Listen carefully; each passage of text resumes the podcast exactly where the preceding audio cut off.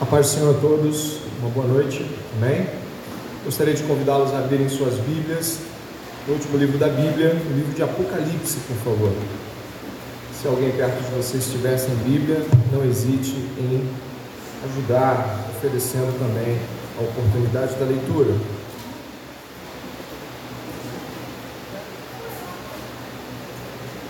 Acabamos de orar, um aspecto muito importante, intercessão, para que o Senhor, o Senhor altere o quadro de destruição que tem sido empreendido na região norte e principalmente o Evangelho chegue até lá. Nós cremos que o Senhor pode e deseja levantar missionários de todos os lugares, inclusive aqui, para esta obra. Então, não, não se detenha caso o Senhor fale ao seu íntimo, ao seu coração e te leve para lugares tão maravilhosos onde o Senhor será louvado e honrado. Eu gostaria que você fosse até Apocalipse capítulo 5, por favor. É onde nós vamos continuar na sequência de sermões do livro de Apocalipse. Estivemos semana passada no capítulo 4, estaremos hoje no capítulo 5. Você que nos visita é muito bem-vindo. A Igreja Batista do Discipulado é uma igreja protestante, reformada, uma igreja cristã, bíblica, que acredita que a Bíblia é a única e suficiente palavra de Deus. Ela não contém a palavra de Deus, ela é a palavra de Deus. Nós cremos que o nosso Deus, Deus triuno, Pai, Filho e Espírito Santo, que revelou seu amor ao mundo ao nos enviar seu Filho, Jesus Cristo, a igreja acredita, a nossa igreja acredita que Jesus Cristo é o único e suficiente Salvador. E é nesse espírito, é nesta atitude que nós vamos estar lendo a Bíblia com a consciência de estar lendo a palavra de Deus e ouvindo a palavra de Deus. Portanto, eu gostaria que você me acompanhasse nesta leitura do capítulo de número 5 de Apocalipse. Eu estarei lendo na versão Nova Almeida atualizada. Diz assim a palavra do Senhor: Vi na mão direita daquele que estava sentado no trono um livro em forma de rolo, escrito por dentro e por fora e selado com sete selos. Vi também um anjo forte que proclamava com voz forte: quem é digno de quebrar os selos e abrir o livro? Ora, nem no céu, nem sobre a terra, nem debaixo da terra, ninguém podia abrir o livro, nem mesmo olhar para ele. Eu chorava muito, porque ninguém foi achado digno de abrir o livro, nem mesmo de olhar para ele. Então, um dos anciãos me disse: não chore, eis que o leão da tribo de Judá, a raiz de Davi, venceu para quebrar os sete selos e abrir o livro. Então vi, no meio do trono e dos quatro seres viventes, e entre os anciãos em pé, um cordeiro que parecia que tinha sido morto. Ele tinha sete chifres bem como sete olhos, que são os sete Espíritos de Deus enviados por toda a terra. O cordeiro foi e pegou o livro da mão direita daquele que estava sentado no trono. E quando ele pegou o livro, os quatro seres viventes e os vinte e quatro anciãos se prostraram diante do cordeiro, tendo cada um deles uma harpa e taças cheias de incenso, que são as orações dos santos e cantavam um cântico novo, dizendo, e eu peço que a igreja possa lê-lo em voz alta junto comigo: Digno és de pegar o livro e de quebrar os selos, porque foste morto e com teu sangue compraste para Deus os que procedem de toda tribo, língua, povo e nação e para o nosso Deus os constituíste reino e sacerdotes, e eles reinarão sobre a terra. Ore comigo neste momento. Peça a Deus para que durante a exposição das Escrituras o seu coração esteja exposto diante da palavra de Deus. Um coração sem reservas, um coração que não está tentando se defender, mas está quebrantado diante do único Deus verdadeiro. Vamos a Deus em oração com este pedido.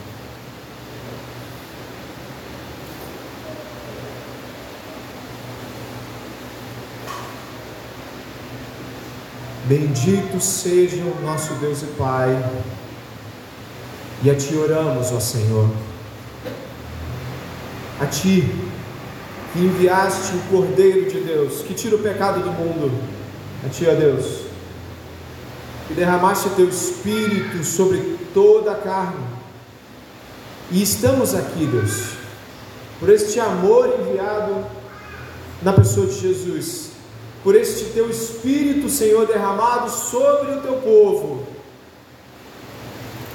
pedindo a Ti, ó Deus, que o nosso coração esteja plenamente aberto diante do Senhor, pedindo encarecidamente que nem o calor enviado por Ti, nem o cansaço pelos trabalhos que o Senhor nos dá, nem o sono dádiva tua, e nem qualquer impedimento físico ou circunstancial, mas principalmente, Deus, que nenhum pecado, nenhuma dureza de coração nos impeça de ouvir a tua palavra esta noite. Clamamos, quebranta-nos, clamamos, fala conosco no pessoal, no coração, no íntimo de cada um de nós. E que o Cordeiro seja digno, e é digno de receber todo o louvor da boca de cada um de nós aqui, Senhor. Que obedeçamos a tua palavra em nome de Jesus. Amém.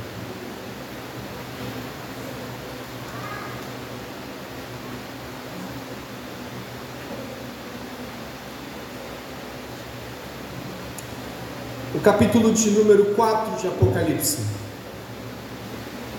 trouxe-nos semana passada uma visão gloriosa de Deus Pai.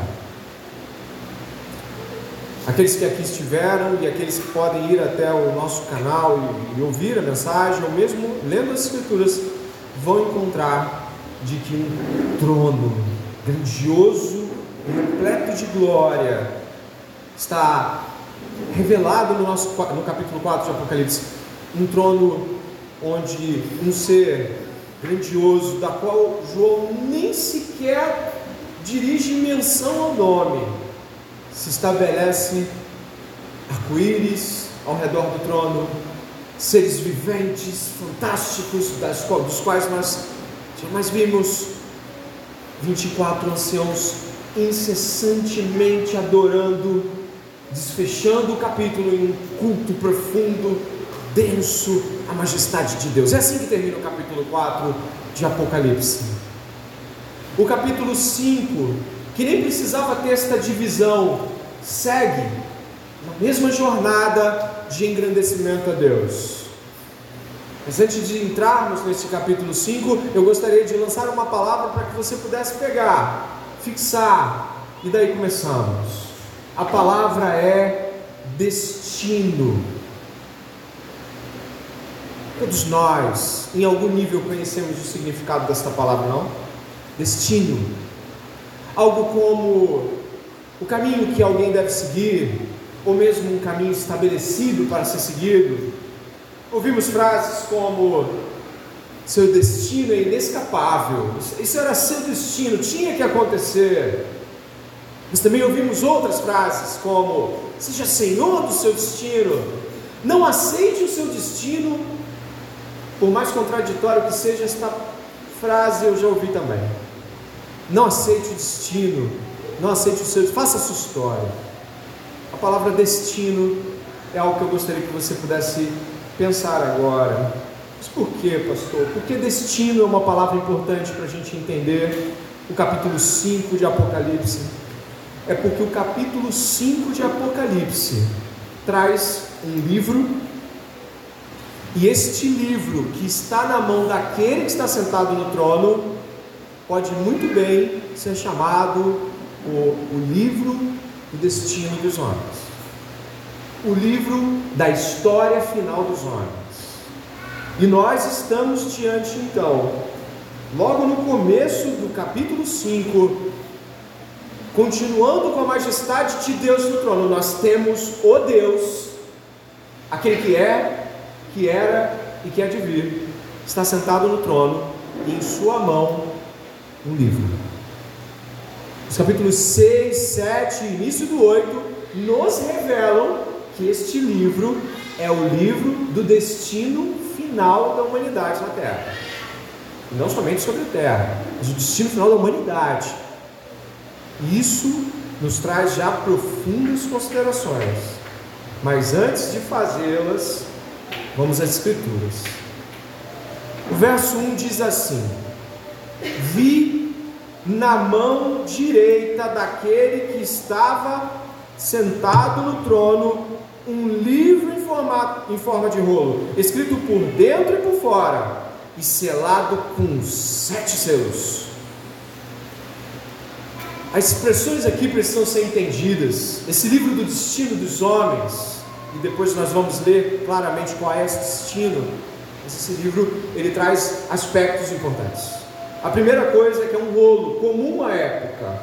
Um rolo poderia ser feito em formato de papiro ou pergaminho, mas o que importa é que era um rolo. Diferente talvez dos livros que conhecemos, mas ainda assim é possível mentalizar o que é um rolo nas mãos deste Deus soberano. Ele está selado com sete selos. Ele também é escrito, como você pode ver nas escrituras, ele é escrito por dentro e por fora. A significação nos traz a dimensão de que ele está repleto de revelações, ou, as, ou assuntos, ou aspectos, enfim, ele está densamente cheio de informações acerca daquilo para qual está selado. Sim, os selos que na época eram feitos com cera e o anel marcando esta cera na beirada de onde ele estava sendo fechado, tinha sete selos. Isso é uma indicação de que ele estava completamente fechado plenamente fechado. Ele não estava acessível. E mais, é claro, como nós temos feito, feito em Apocalipse, com muito cuidado, nós temos feito menção ao aspecto contextual do que é um livro tal como esse que João está descrevendo em sua visão. Este livro é comum em toda a antiguidade, ou este tipo de dimensão de percepção de livro e, em geral, com pouquíssimas variações dos comentaristas, ele é um livro de propriedade. Ele é um livro que indica a propriedade de alguém. E selado assim, em geral, só deveria ser aberto pelos herdeiros. Ou seja, o livro está fechado. E um livro de propriedade. E o Senhor da história fechou ela, e somente aquele que é seu herdeiro poderia abrir. Isso já é majestoso de se pensar, grandioso de se pensar. Mas o que acontece aqui, eu peço que você vá continuando né, no próprio texto de Apocalipse, esse livro de propriedade, esse livro que o Senhor tem nas mãos, é anunciado pelo anjo assim, verso 2, parte B: Quem é digno de quebrar os selos e abrir o livro? Observe verso 3: Ora, nem no céu, nem sobre a terra, nem debaixo da terra, ninguém podia abrir o livro e nem mesmo olhar para ele. O livro era é, é de uma dignidade tão extrema tanto do, daquele que segurava o livro, quanto daquilo que, que ele representava, que até olhar não era algo possível, ou seja, mirá-lo. Esse livro não tinha quem pudesse abrir. Ora, o que acontece aqui? Se você puder ver o verso 4, João chora. Mas por que, que João chora? E, e não chora pouco, não. João chora muito, ao que diz o verso 4, observe as escrituras. E eu chorava muito, porque ninguém foi achado digno de abrir o livro, nem mesmo de olhar para ele. O que, que está acontecendo? Ao, ao, perceber a revelação, ele já chora. Por que, que ele chora? Ele nem sabe o que está escrito. Olha, pare, pare, não é por aí. O livro do Novo Testamento que mais traz afirmações do Velho Testamento é este livro aqui, é o livro de Apocalipse.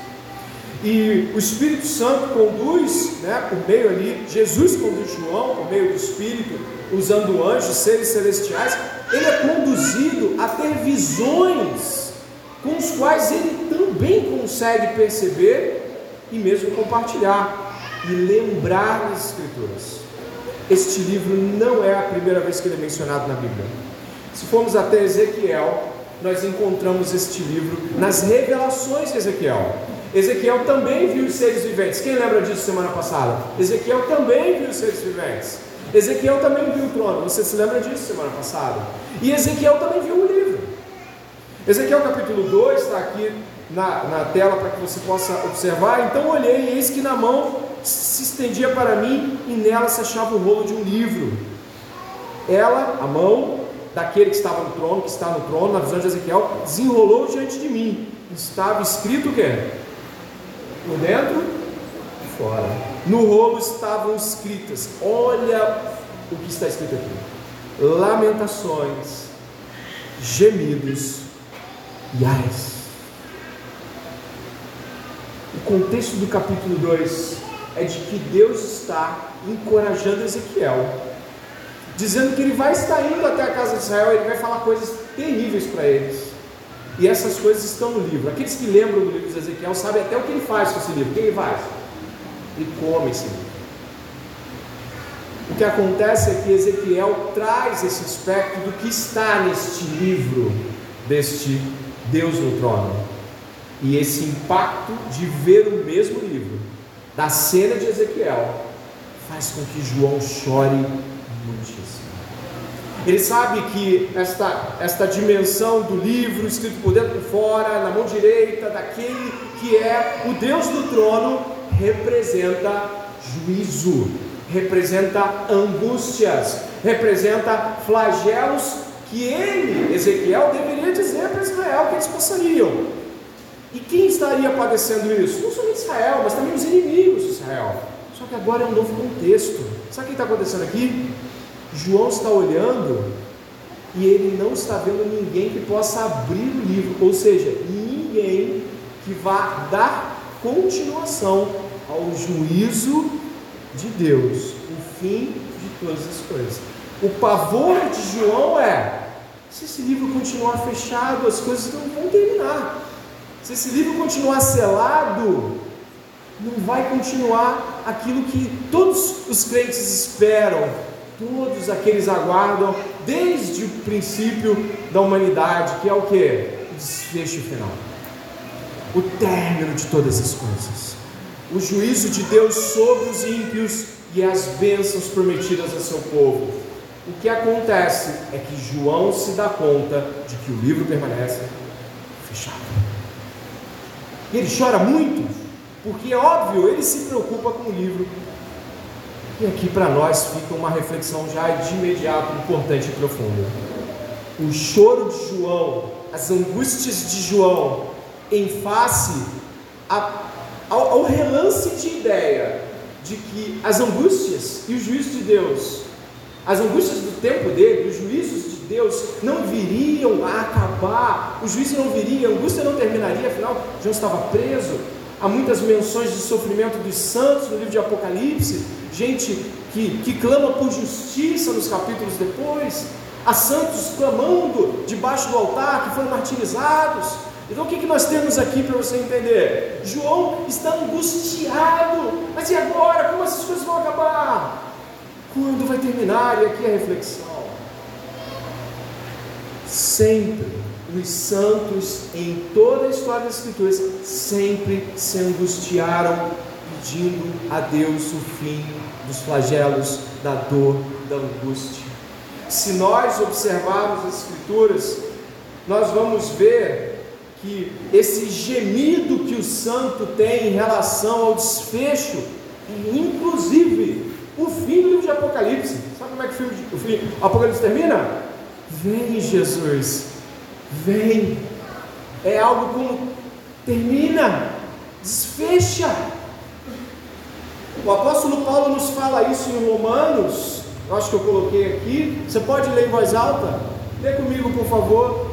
Porque sabemos que toda a criação a um só tempo geme e suporta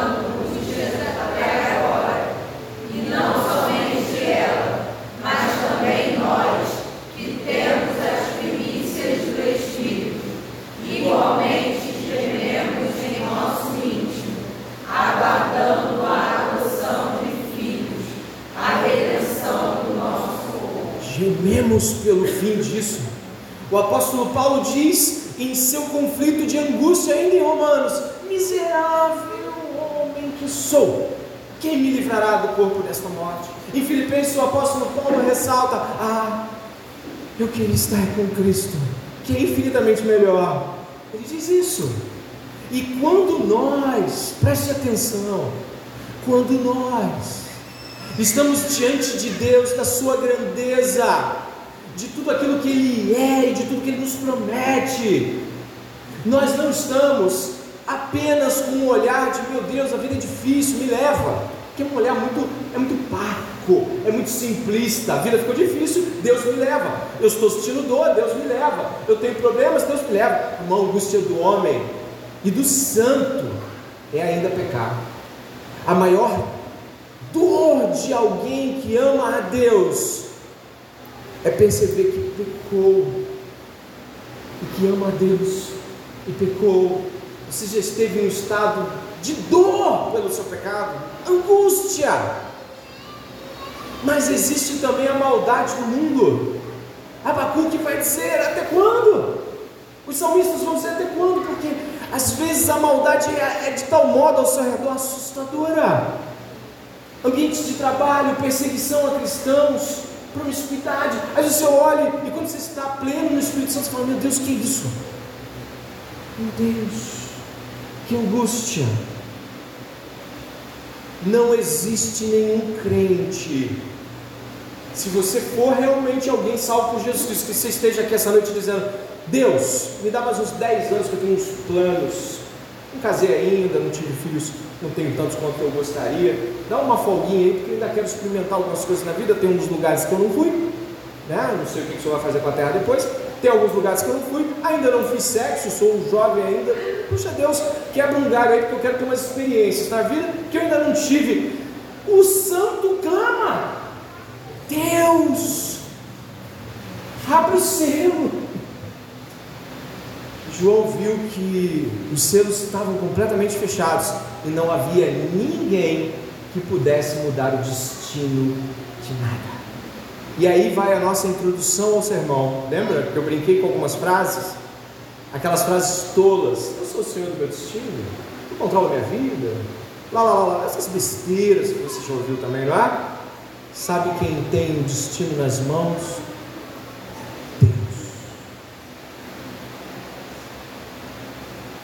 Deus tem a tua vida nas mãos dele. Salmo 139. Todos os meus dias, escritos e determinados, sem que nenhum deles houvesse. Esse é o Deus que você crê, esse é o Deus que eu creio. E eu espero que seja o Deus que você crê também. E nesse ponto, passando já de versículos à frente, a gente vai avançar, mas eu preciso lhe fazer essa pergunta. Você se angustia pelo pecado. Quando você começa, você que é santo de Deus, uma mulher santa de Deus, você peca, você fica no estado de, de tristeza, fala assim: não acredito de novo isso, Senhor. Olha, eu já vi gente em estados assim, duvidando da própria salvação, não é porque não era salvo, não, é porque isso é tão atormentador para o crente.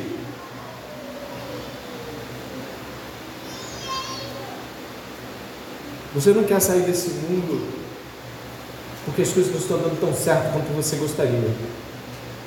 Você quer estar com Deus porque você não quer mais pecar contra Ele. porque a maldade e a blasfêmia ao nome do Senhor tocam profundamente seu coração e isso te entristece. Cuidado com os motivos pelos quais você anda pedindo a Deus para te levar, porque podem ser motivos egoístas. João chora, e agora? Quem vai terminar tudo isso? Então, no verso 5, olha o verso 5. Então, um dos anciãos lhe disse: Não chore. Preste atenção. Sabe que quando como é que começa a frase do ancião? Não chore. Alguns capítulos atrás, sabe o que Jesus disse? Não tema. O livro de Apocalipse é um livro de encorajamento não tema, eis que estive morto, mas estou vivo pelos séculos dos séculos, é o que Jesus diz. O, o ancião vai dizer: Não chore. Sabe o que ele vai dizer em seguida?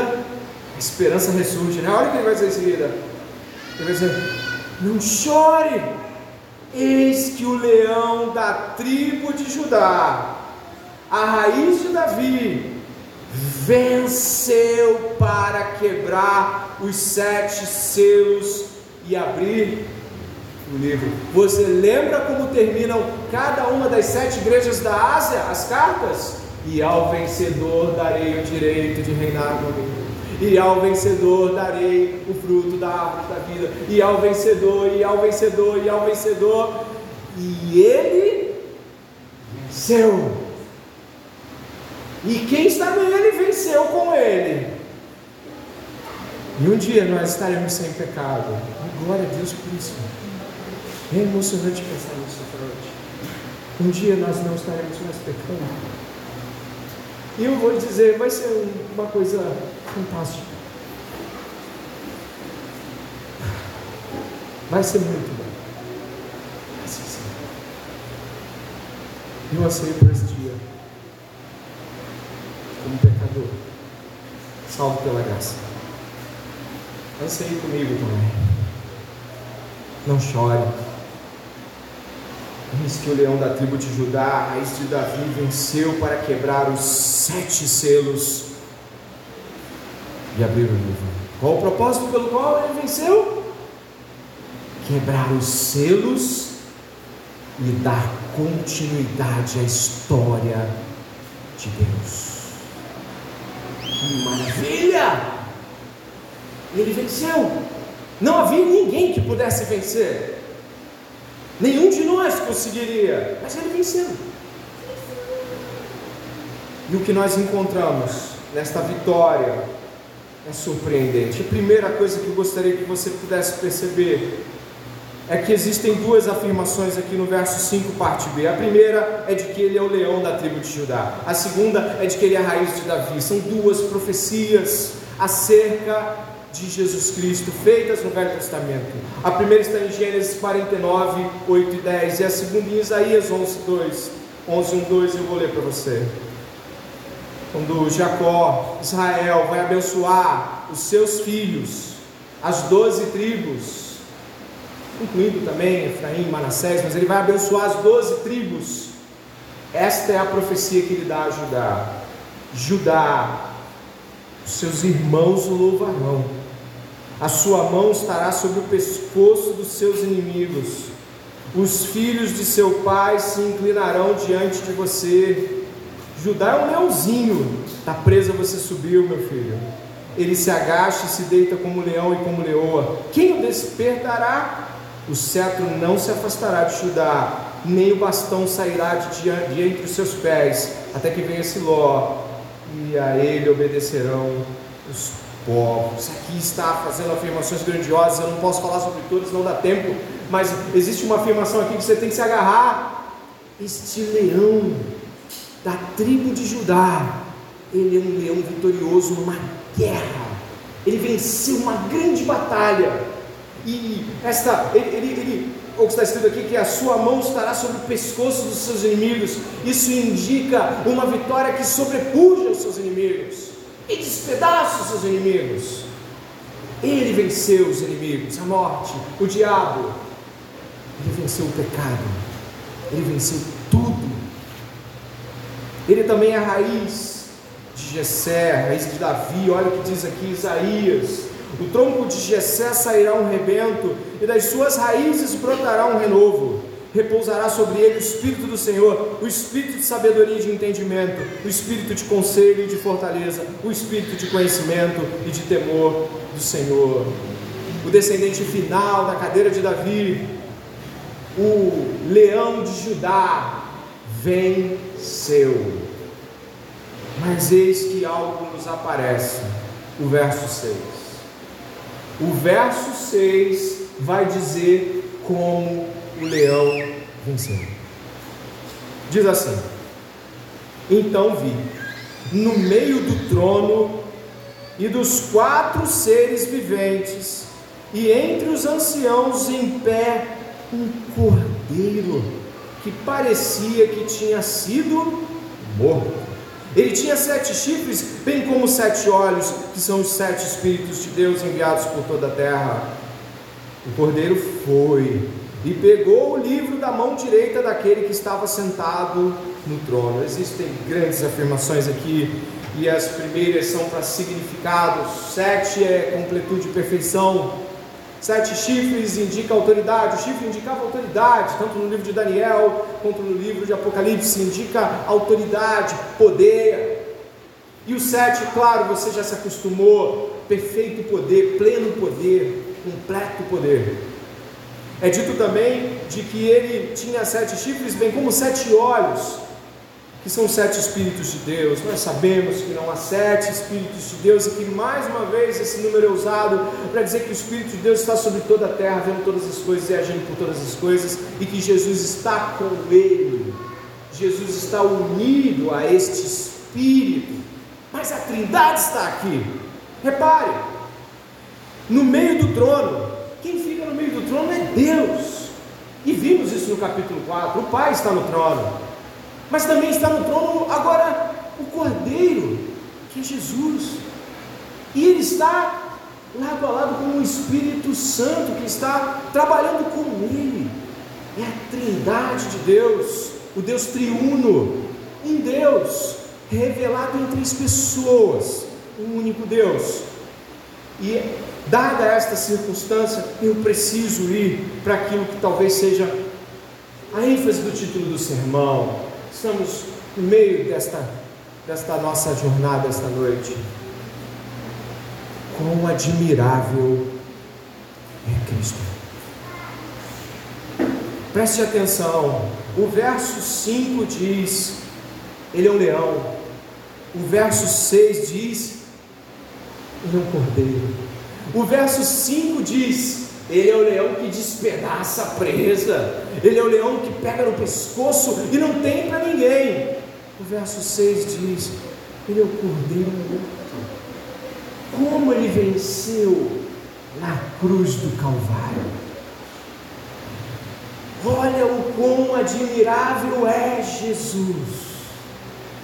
Ele não esmagou as coisas que entravam pelo caminho, como os nossos poderosos do nosso tempo, mas a vitória de Jesus se estabeleceu pelo seu sacrifício na cruz do Calvário um sacrifício tamanho, tamanho grande e perfeito, que deu a ele a vitória sobre tudo. Muitas coisas podem ser ditas, isso que nos, nos pode fazer perceber esta admiração que temos por Jesus. Ele é leão, ele é cordeiro. Vou ler para você afirmações sobre o como admiramos Jesus, por ele nos dar essa reflexão de dois aspectos em um só. Ele é o leão cordeiro. Repare, nós admiramos por sua glória, mas ainda mais porque Sua glória se mistura com humildade. Você pode continuar falando quando eu parar, não tem problema. Nós o admiramos por Sua transcendência, mas ainda mais porque Sua transcendência é acompanhada Sua condescendência. Ele está acima, mas se compadece com humilde com aquela pessoa que entrou aqui cheio de pecado, santo de Deus, e se aproxima do abatido de espírito, não tem mais vigor, não tem mais força, não tem nada para oferecer. Ele, se, ele tem condescendência e compaixão para com ele. Nós o admiramos por sua justiça intransigente, mas ainda mais porque ela é temperada com misericórdia. Nós o admiramos por sua majestade, mas ainda mais porque é uma majestade em mansidão. Nós o admiramos por causa da sua igualdade com Deus, o Pai, mas ainda mais porque, como igual a Deus, ele tem uma profunda reverência pelo Pai, o respeito que ele tem pelo Pai. Nós o admiramos por ser digno de todo bem, mas ainda mais porque este foi acompanhado de uma incrível paciência para sofrer o mal. Nós o admiramos por causa do seu domínio soberano sobre o mundo, mas ainda mais porque esse domínio foi revestido de um espírito de obediência e submissão. Amamos a maneira como ele confundiu os orgulhosos escribas com sua sabedoria, e amamos ainda mais porque ele podia ser simples o suficiente para gostar de crianças e passar tempo com elas. E nós o admiramos porque ele conseguiu acalmar a tempestade, mas ainda mais porque ele se recusou a usar esse poder para atingir os samaritanos com raios e se recusou a usá-lo para descer da cruz. Nós o admiramos. Digno é o Cordeiro. Exalte ao Cordeiro, ele é digno. Glórias a Jesus que atentou para nós, pequeninos, quebrados, inimigos de Deus, digno ao Cordeiro. E o que acontece é de que este Cordeiro venceu, e ele venceu morrendo na cruz do Calvário. Nenhum de nós pode imaginar ser vencedor nesta vida sem imitar o Cordeiro. Nenhum de nós pode imaginar ter uma vida de vitória se a vitória não for uma vida de cruz. Nenhum de nós pode dizer ser bem sucedido se ser bem sucedido não for uma vida cruciforme, se não for carregar a, a cruz dia após dia e seguir. Nenhum de nós pode admirar as estrelas do, do, YouTube, do Instagram ou qualquer outra admiração que possamos ter por pessoas ou celebridades desse mundo e dizer que fama é sucesso, dinheiro na conta é sucesso, de que qualquer coisa que não Jesus e o que ele nos ensinou como sucesso é sucesso. Sucesso é morrer na cruz, fazendo a vontade do Pai.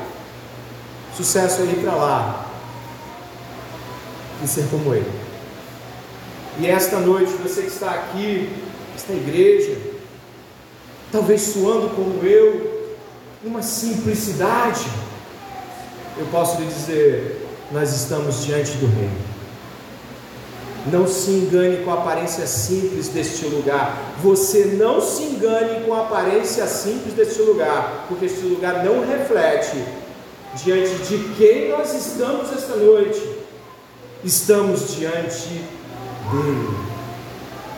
Cale-se diante dele, que seu coração se aquiete, digno ao cordeiro. E diz que o cordeiro pegou o livro. Verso 7 diz que ele pegou o livro. Ele pegou o livro.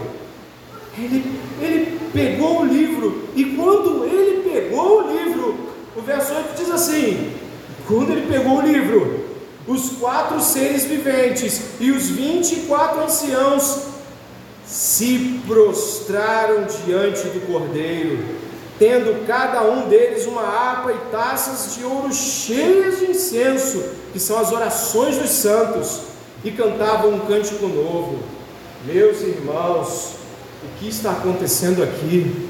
Quando os anciãos que estão diante de Deus, e eu vou usar aqui apenas uma palavra de aproximação, 24 horas por dia, diante de Deus, do arco-íris, do mar de vidro, vendo tudo que nós ainda não vimos. Quando eles viram o cordeiro pegar o livro, se lançaram diante do cordeiro. Para eles uma cena grandiosa. Ele pegou o livro.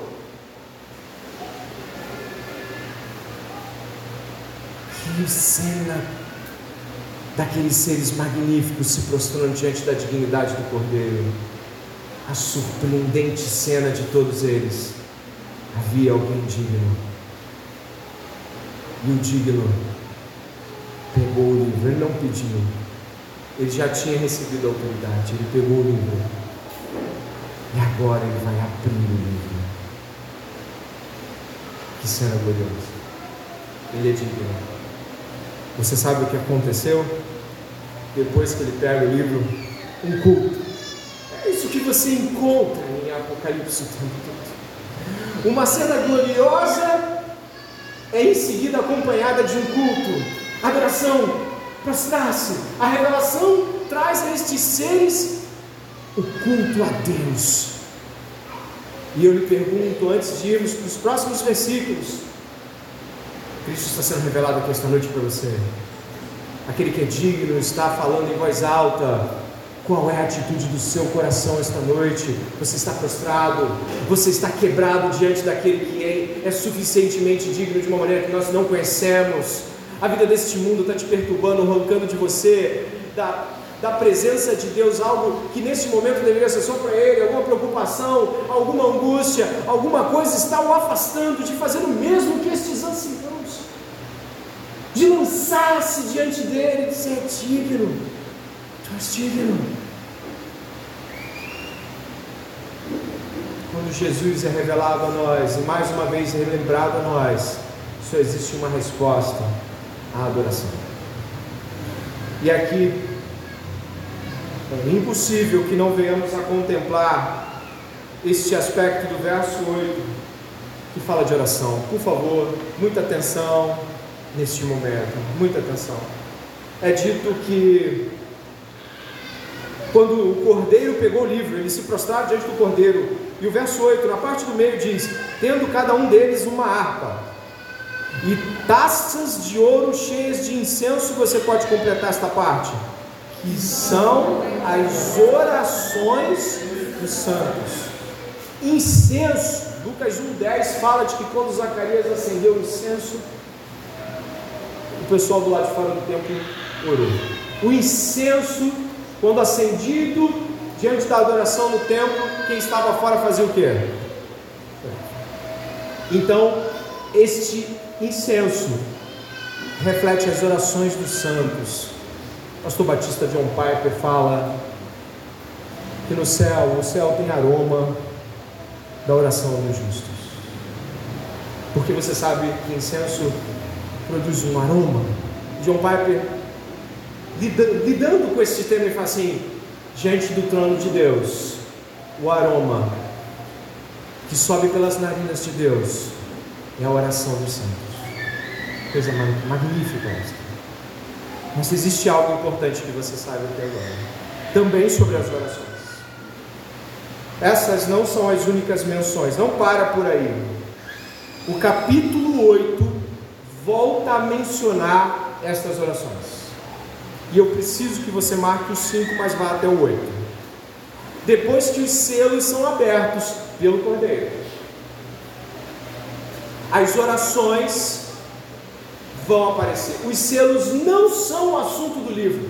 Os selos são prenúncios. Os selos são introduções ao ambiente do livro. Os selos abertos e o que nós vamos encontrar no capítulo 6 e 7 não são o assunto do livro, não são o que está escrito no livro. Os selos, quando o cordeiro vai arrancando, eles vão dando anúncios do que vai estar dentro do livro. Mas o capítulo 8, preste atenção, olha o que você vai ver. Capítulo 8 diz assim: Quando o cordeiro quebrou o sétimo selo, houve silêncio no céu durante quase meia hora. Então vi os sete anjos que estão em pé diante de Deus. E lhes foram dadas sete trombetas.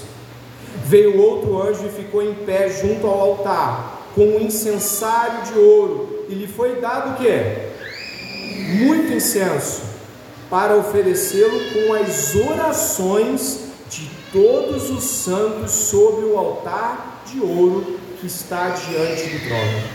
E da mão do anjo subiu a presença de Deus a fumaça do incenso. Com que? Com as orações dos santos.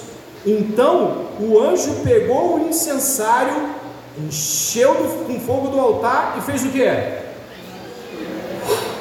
E o que havia ali? As orações dos santos de um modo surpreendente o que vai estar diante de você após o capítulo 8. Ou seja, aspectos que estão dentro do livro são cumprimento de orações dos santos. Deus está respondendo às orações dos santos e lançando à terra juízo. Repare que você leu que parte do incensário foi trazido pelo anjo e ele misturou com a oração dos santos, levou até Deus, acendeu e jogou sobre a terra. Juízo de Deus e resposta das orações dos santos lançadas sobre a terra. Deus responde orações. Deus responde orações. A oração do justo pode muito em seus efeitos. O Cordeiro ordena de que elas sejam lançadas o fogo que cai sobre a terra. Tem, entre outros aspectos do juízo, respostas de orações dos santos. Está aqui e houve trovões, vozes, relâmpagos e terremotos. O que estamos vendo daí em diante é que o conteúdo do livro também reflete a participação dos santos na história do mundo. Talvez você ore pouco. Talvez você nem ore. Talvez você já tenha orado um dia. Talvez suas orações no máximo tanjam os alimentos que você come. Talvez sejam breves e inconstantes. Mas o que a Bíblia diz sobre orações, desse jeito, nos faz refletir sobre a importância delas, a importância que Deus dá a elas, a importância delas diante da presença de Deus, e a importância delas nos últimos dias. E nós estamos nestes últimos dias em Cristo Jesus. Eu apelo aqui neste final, quase término de sermão, Ore. Ore. Saia do celular, saia das coisas que, te, te perturbam. Saia da sua angústia existencial com oração. Saia dos seus desejos pelo mundo, clamando como os santos pedem. Você viu o pessoal clamando em Apocalipse? Deus, da justiça, Deus vem, Deus, as orações não são pedidos por coisas e Claro, elas têm o seu lugar, mas o, o primordial pelo qual oramos é para que a vontade de Deus se cumpra nesta terra, é para que sejamos resposta a campos missionários como que oramos, é para que, é que, para que o Senhor venha, venha Jesus, venha, Maranata, venha. A gente fala isso nas orações. Se não oramos, certamente estamos pecando porque nos foi aberto um novo e vivo caminho para isso. Mas se não oramos também, não estamos percebendo como isso agrada a Deus como aroma suave. Indo para o final, existe um culto. O verso 9, eles cantam. Olha aí, os seres viventes e os anciãos prostrados diante de Jesus cantam. Eles cantam assim: Digno és de pegar o livro e de quebrar os selos, porque foste morto, e com o teu sangue compraste para Deus os que procedem de toda tribo, língua, povo e nação, e para nosso Deus os constituíste como reino e sacerdotes, e eles reinarão sobre a terra. A dignidade do Cordeiro veio do seu sacrifício e da sua oferta sacrificial a Deus, para que Deus tivesse sacerdotes reis, isso é uma menção a Êxodo, onde Deus em Israel aponta para uma nação de reis sacerdotes sobre a terra, e aqui se cumpre em Jesus Cristo, todos os que estão em Cristo são reis sacerdotes, eles carregam aquilo que é a imagem régia de Deus, a imagem de Deus no homem, reinarão sobre a terra são santos intercedendo pelo mundo e estarão diante de Deus e Pai, para todos sempre intercedendo também. O que nós vamos ver diante disso nos deve tocar profundamente. O verso 11 diz: Vi e ouvi uma voz de muitos anjos ao redor do trono, dos seres viventes e dos anciãos, cujo número era, pasme, de milhões de milhões e milhares de milhares, proclamando com voz forte: Digno é o Cordeiro que foi morto de receber o poder, a riqueza, a sabedoria, a força, a honra, a glória e o louvor.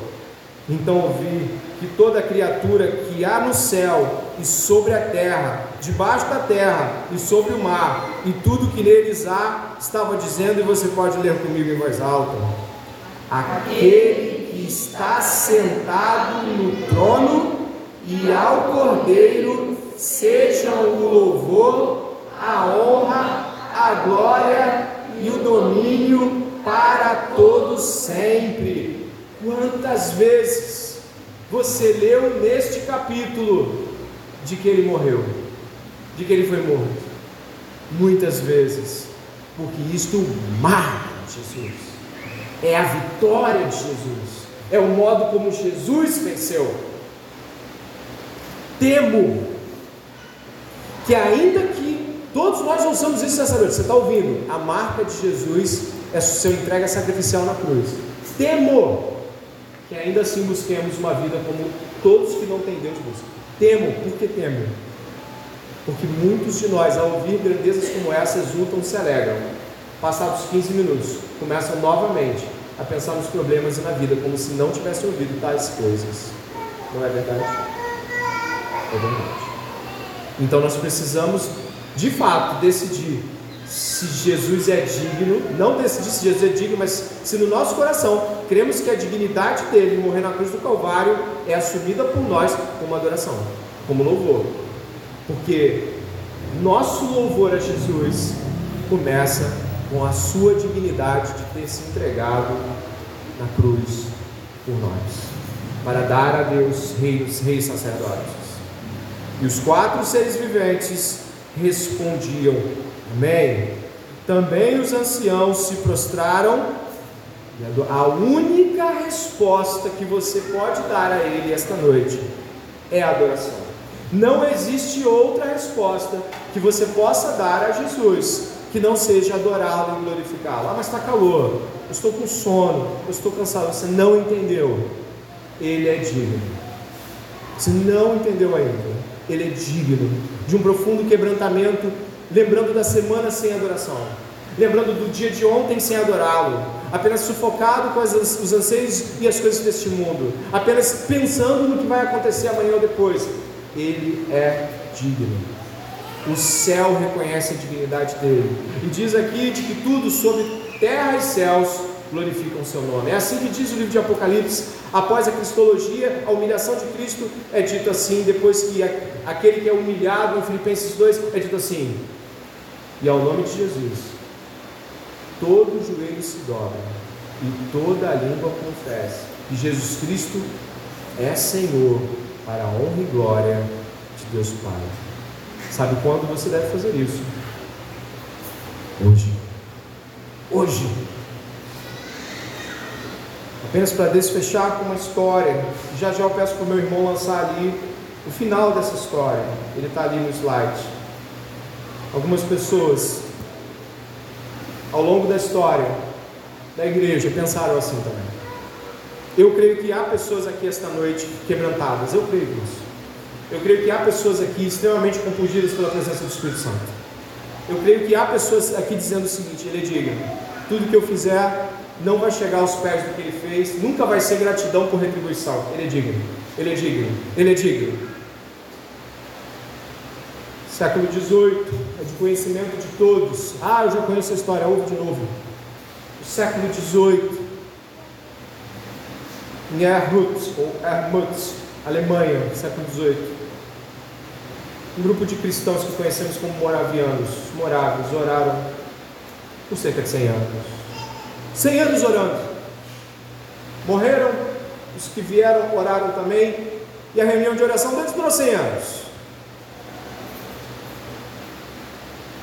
Até que um dia dois jovens de 20 anos, dois moravianos, ouviram que numa ilha no leste da Índia, um dono britânico, ateu, tomou cerca de duas mil pessoas da África, levou para esta ilha e os fez escravos. E deixou bem claro que missionário não entrava na ilha. Não entra. Essa balela. E eles disseram, mas e mandaram o comunicado. Podemos ir? Ele falou, não. Então eles mandaram de novo uma carta e disseram: E se fôssemos para a sua ilha, como seus escravos? Você tem noção do que é isso que eles estão falando? O escravo pode alguma coisa na vida? Você reclama, eu reclamo de coisas que nós não temos, não fizemos, ou ainda não estamos vivendo. E estes dois jovens disseram que estavam se colocando à disposição como escravos para que a mensagem do Evangelho chegasse até lá. O homem disse que sim, mas que não pagaria pela passagem deles. Eles pagaram. Eles pagaram a passagem deles. O dia da despedida, eu acho que eu coloquei aqui. No dia em que estavam no porto se despedindo do grupo de oração e de suas famílias, o choro de todos era intenso, pois sabiam que nunca mais veriam aqueles irmãos tão queridos. Quando o navio tomou certa distância, eles dois se abraçaram e gritaram suas últimas palavras que foram ouvidas. Que o cordeiro que foi imolado receba a recompensa do seu sofrimento. Eles entenderam algo grandioso. Jesus é digno de nos entregarmos como escravos, sem nenhum sonho cumprido ou qualquer coisa que homens possuem ou, se apegam. Jesus é digno disso, ou não é? E nesta noite, existe algo que lhe perturba algo que você almeja, algo que parece que por não estar acontecendo tira você da sua reta cristã. Existe algum lugar para onde Jesus não pode te mandar? Existe alguma ilha? Existe alguma coisa que Jesus não pode fazer? Existe algum emprego intocável? Existe algum sonho pessoal aqui que é superior ao que nos é prometido naquele dia? Não, não há. Então, nesta oração que eu e você vamos fazer, diga a Ele: Estou aqui, Senhor Jesus, estou aqui. Me faça como esses dois homens, me faça como estes. Leva-me, Jesus. Tu és digno. Ore comigo.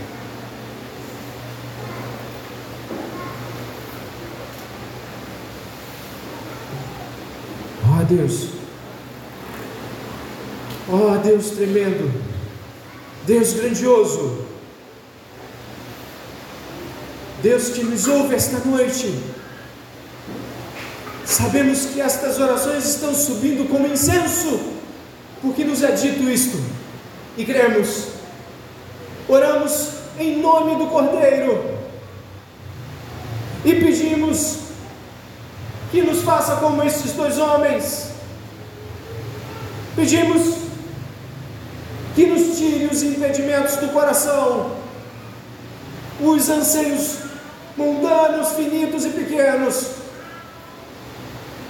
os sonhos tolos, juvenis ou não, mas que nos impedem de se lançar e encarar uma vida se alimentando só do Senhor e proclamando que o Cordeiro é digno. Senhor, eu estou orando para que o Senhor me leve para onde o Senhor quiser, como estes dois homens. E talvez existam outros aqui que estão fazendo orações como esta.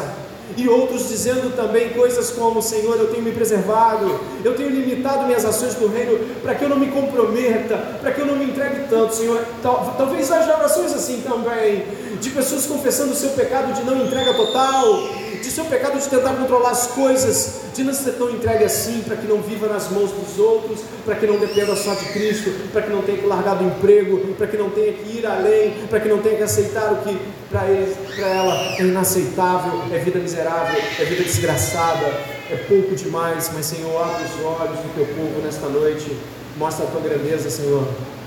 Eu te peço, revela o coração deste e desta, homem, mulher, jovem, senhor, senhora, criança, em nome de Jesus, Pai, eu te peço, mostra a tua glória, mostra a grandeza que é Jesus, mostra como não devemos, ó Deus, nos poupar, não nos devemos reter com as coisas que nos parecem ser imediatas, mas que nos prendem. Digno é o Cordeiro. E assim clamamos a Ti, ó Deus, para que não estejamos como aqueles que oram e retornam ao seu medo confortável.